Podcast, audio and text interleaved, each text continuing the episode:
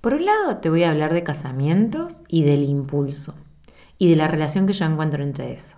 Pero en realidad de lo que te quiero hablar es de elecciones, de cambios, de renovaciones de votos y de cómo creo yo que poder hacer elecciones que vayan un poquito más allá, que nos impulsen a largo plazo, puede ser un game changer para la vida y para los negocios.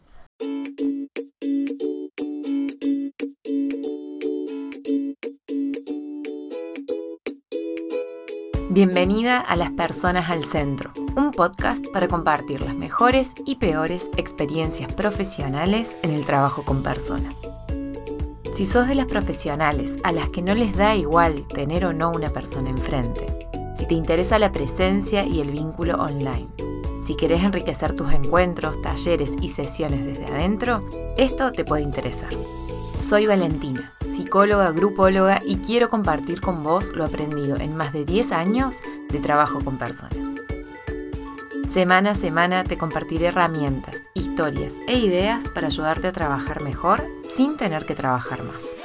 Siempre humanizando el proceso, abrazando los haceres imperfectos y obviamente poniendo a las personas al centro. Muy bienvenida a este podcast. En el episodio de hoy te quiero hablar de em, un vínculo que yo veo entre la apuesta que significa crear un servicio premium, un programa insignia, y la idea de casarse. Casarse como yo lo entiendo, ¿sí? Y por supuesto esto va a estar atravesado por mi historia y mi forma de haber vivido el servicio premium, insignia, y también mi forma de haber vivido mis casamientos. Así que, si querés, ahí vamos picoteando un poquito para empezar a contarte. Primero lo primero, cuando yo hablo de mi servicio insignia, de lo que voy a estar hablando en este momento histórico es de El Impulso, mi programa premium, mi programa insignia, el que está en el corazón de mi ecosistema de servicios y que está justamente transitando en este momento las primeras semanas de su tercera edición con un grupo nuevo de mujeres que se sumaron después de un lanzamiento muy potente en el que estuvimos trabajando un mes y medio entre entrenamiento gratuito, conversaciones, muchos, muchos vivos, muchos posteos, muchas preguntas y respuestas y que ahora está iniciando. ¿sí? Si venís escuchando los podcasts, quizás en febrero estuvimos hablando del plan anual, cuando yo anuncié mi embarazo y de cómo eso a mí me permitía salir un poco de la agenda llena y del pánico en una situación de cambio tan drástica. Y bueno, si lo escuchaste sabrás que toda esta lógica del impulso con este gran lanzamiento, con esta tercera edición, están muy alineadas con mi idea de hacer un plan anual, de tener un panorama general de tu año y decidir estratégicamente cómo usar tu tiempo y tu energía para eso. El, Impulso es un programa grupal que no solo lancé ahora, sino que yo quiero seguir lanzando y quiero que siga creciendo y que se siga multiplicando. Mutará a lo largo del tiempo, no creo que me vaya a durar toda la vida, pero sí eh, ahora es mi apuesta a largo plazo en el negocio. ¿Por qué? Porque no solo es mi primer programa con estas características, sino que lo disfruto, lo, me entretiene, me divierte, me desafía. Eso ya lo tenía en mis programas anteriores, pero en este siento que puedo construir y construir invocando este deseo de largo plazo que me permite planificar, que me permite crecer que me permite proyectarme más allá del mes a mes, del día a día. Al igual que, que, un casamiento, el impulso en sí mismo no nace siendo el impulso todo armado. O sea, no, no empezamos el vínculo casándonos ni empezamos un programa teniéndolo totalmente claro. En el caso del impulso nace primero de colegas, eh, clientas, personas a mi alrededor que empezaron a pedirme ayuda para desarrollar sus propios servicios online, para mejorar sus encuentros en vivo con otras personas, para enriquecer sus propuestas, sus servicios, las experiencias que estaban ofreciendo. Luego pasamos a un segundo momento en el que empezamos a trabajar con pequeños grupos y empezamos a sistematizar un poco más. Aparecieron muchas repeticiones, muchos temas eh, muy importantes que se repetían y ahí empezaron a desarrollarse, empezamos a desarrollar en plural procesos valiosos que después fui sistematizando. ¿sí? Con estas personas con las que trabajábamos aparecían procesos interesantes que se repetían y yo empecé a tomarme el trabajo de sistematizarlos. Y en esa sistematización yo hice una apuesta por ellos. Elegí cuáles me parecían más potentes y elegí dedicarle mi tiempo, mi energía para crear algo que vaya un poquito más allá. Entonces empecé a hacer cada vez recursos más eh, potentes, más pulidos, procesos más aceitados, empezaba a observar qué funcionaba mejor, qué funcionaba peor y empezamos a trabajar para que eso se fuera engamando y desde ahí crear esta propuesta en un bloque, en una gran experiencia que venía a ser el impulso, que eh, su primera edición fue hace poquito menos de un año. Una vez que teníamos eso, esa, eso más grande para celebrar, apareció también la apuesta de hacer cada vez lanzamientos más especiales, de convocar de maneras distintas a las personas, de mostrarlo al mundo y de hacer que llegue a otras profesionales. Ya no solo eran psicólogas, ya no solo eran de mi círculo cercano, ya no eran solo las que de casualidad sabían que yo estaba haciendo, sino que fuimos haciendo, y hablo en plural porque en esto me acompañaron distintas mentoras y mentores, hasta el último lanzamiento donde eso se, se amplificó, lanzamientos cada vez más especiales. Lanzamientos que eran una fiesta, una celebración, una, un compartir con el mundo de que esto estaba siendo creado y de que para mí valía la pena ser compartido. Y algo de ese espíritu de que hay algo que está siendo creado, algo que está creciendo y que quiero compartirlo con el mundo, estuvieron impregnados mis dos casamientos. Y hago comillas, aunque no las veas porque esto es un podcast. Pero yo tuve dos grandes eventos eh, del universo de los casamientos. Por un lado, en el 2013, hace ya casi 10 años, 9 años, hicimos con Iñaki, mi pareja actual, una fiesta, la fiesta de no casamiento. Acabábamos de mudarnos juntos. Nuestra familia sabía que pronto nos íbamos a ir de viaje y que la fiesta de casamiento tradicional no iba a suceder. Entonces empezaron a, agitarnos para festejar y nosotros, que tenemos el sí fácil, dijimos que sí. Y terminamos en julio del 2013 teniendo una fiesta de no casamiento, eh, a los cinco años de estar saliendo juntos. Sí, hace mil años que estamos juntos, eso ya después pueden sacar sus cuentas, eh, donde cenamos, bailamos vals, hubo torta e incluso tuvimos un ritual casamentero. Vale aclarar que Niña y yo somos personas religiosas, entonces la ceremonia eh, religiosa no, la, no íbamos a optar por ella y en ese momento la ceremonia civil no tenía ninguna razón especial de ser, no teníamos ningún motivo especial por el que casarnos.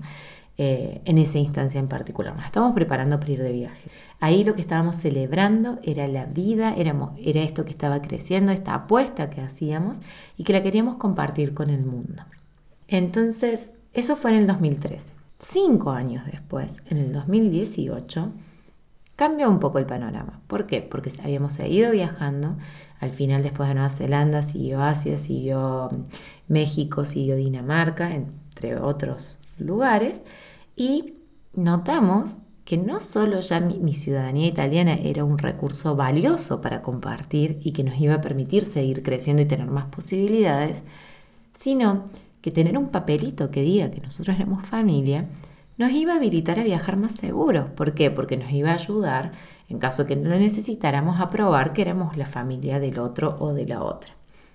Y ahí nos tocó el casamiento real, que fue un miércoles a las 12 del mediodía, eh, donde solo hicimos un almuerzo. La fiesta anterior eran más de 100 personas y en un salón y con cena, baile y todo. Esa parte no sé si la dije. Este, en cambio, habremos sido unas 20, 25 personas. En un almuerzo de miércoles firmamos los papeles, nos pusimos la misma ropa del, no casamiento y eh, tuvimos nuestro casamiento por amor, que nosotros le decíamos que era un casamiento por amor, porque era por amor a Iñaki, pero también por amor a los viajes, para seguir viajando. ¿sí? Después de eso sucedió nuestro último periodo de, mm, no sé si un año y medio, dos años de viajes que fueron por Sudamérica. ¿sí? Entonces ahí hubo un segundo voto, un voto actualizado, un voto de, de confianza y de apuesta. ¿Y cómo me gustará a mí esto de renovar votos, celebrarlo, hacerlo público y ampliar la apuesta? Que eh, con Iñaki estamos pensando, bueno, hace un poco más de un año empezamos a pensar la idea de hacer una tercera fiesta Em, ya le vamos a decir la fiesta de 15 y nos vamos a poner vestidos de gala porque es lo que nos ha estado faltando en estas partes, pero eh, con la intención de seguir avanzando. Eso lo digo hoy, embarazada, veremos cómo sobrevivimos al primer año de mi paternidad, después les cuento. Pero el punto de lo que quiero compartirles acá es este amor por el nombrar, el celebrar, tomar estos elementos que nos hacen bien. En el caso nuestro, tuvo esta forma de fiesta de no casamiento, de casamiento y quién dice la fiesta de 15. Pero más allá de ese elemento en particular y de ese link con la pareja, lo que les quiero compartir es que yo creo que hay algo en común acá, que también debe tener en común con un montón de otras cosas, que tiene que ver con lo rico de apostar por algo que podés identificar que te gusta, te emociona, te hace bien, pero que además te gusta, le gusta, le emociona y le hace bien a otra persona.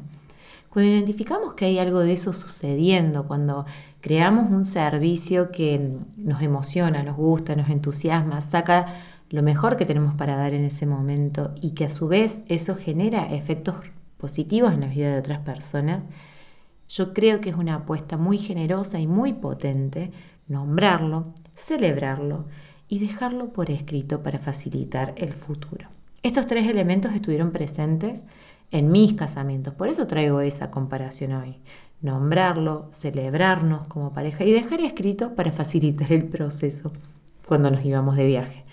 Pero más allá de eso, eh, cuando creamos un servicio eh, poderoso, cuando identificamos repeticiones, procesos, cosas que funcionan, que enriquecen, que potencian, apropiarnos de eso, detenernos a darle forma y a sacarlo al mundo es un acto eh, de entrega, de amor, que podemos o no hacer, pero que cuando lo hacemos puede darnos mucho crecimiento y nos puede dar una base sobre la que podemos construir el largo plazo. Muchas personas cuando yo les hablo de esto dicen, ay, pero es que yo me aburro, pero que yo necesito ser creativa, pero que me da cosa como sentir que me quedo atada a esto, ¿no? Y, más allá de que para mí, acá se sostiene la metáfora del casamiento porque para mí no es para toda la vida, o, no, no debe serlo, puede serlo, pero no es obligación, pero eso es mi opinión en este universo.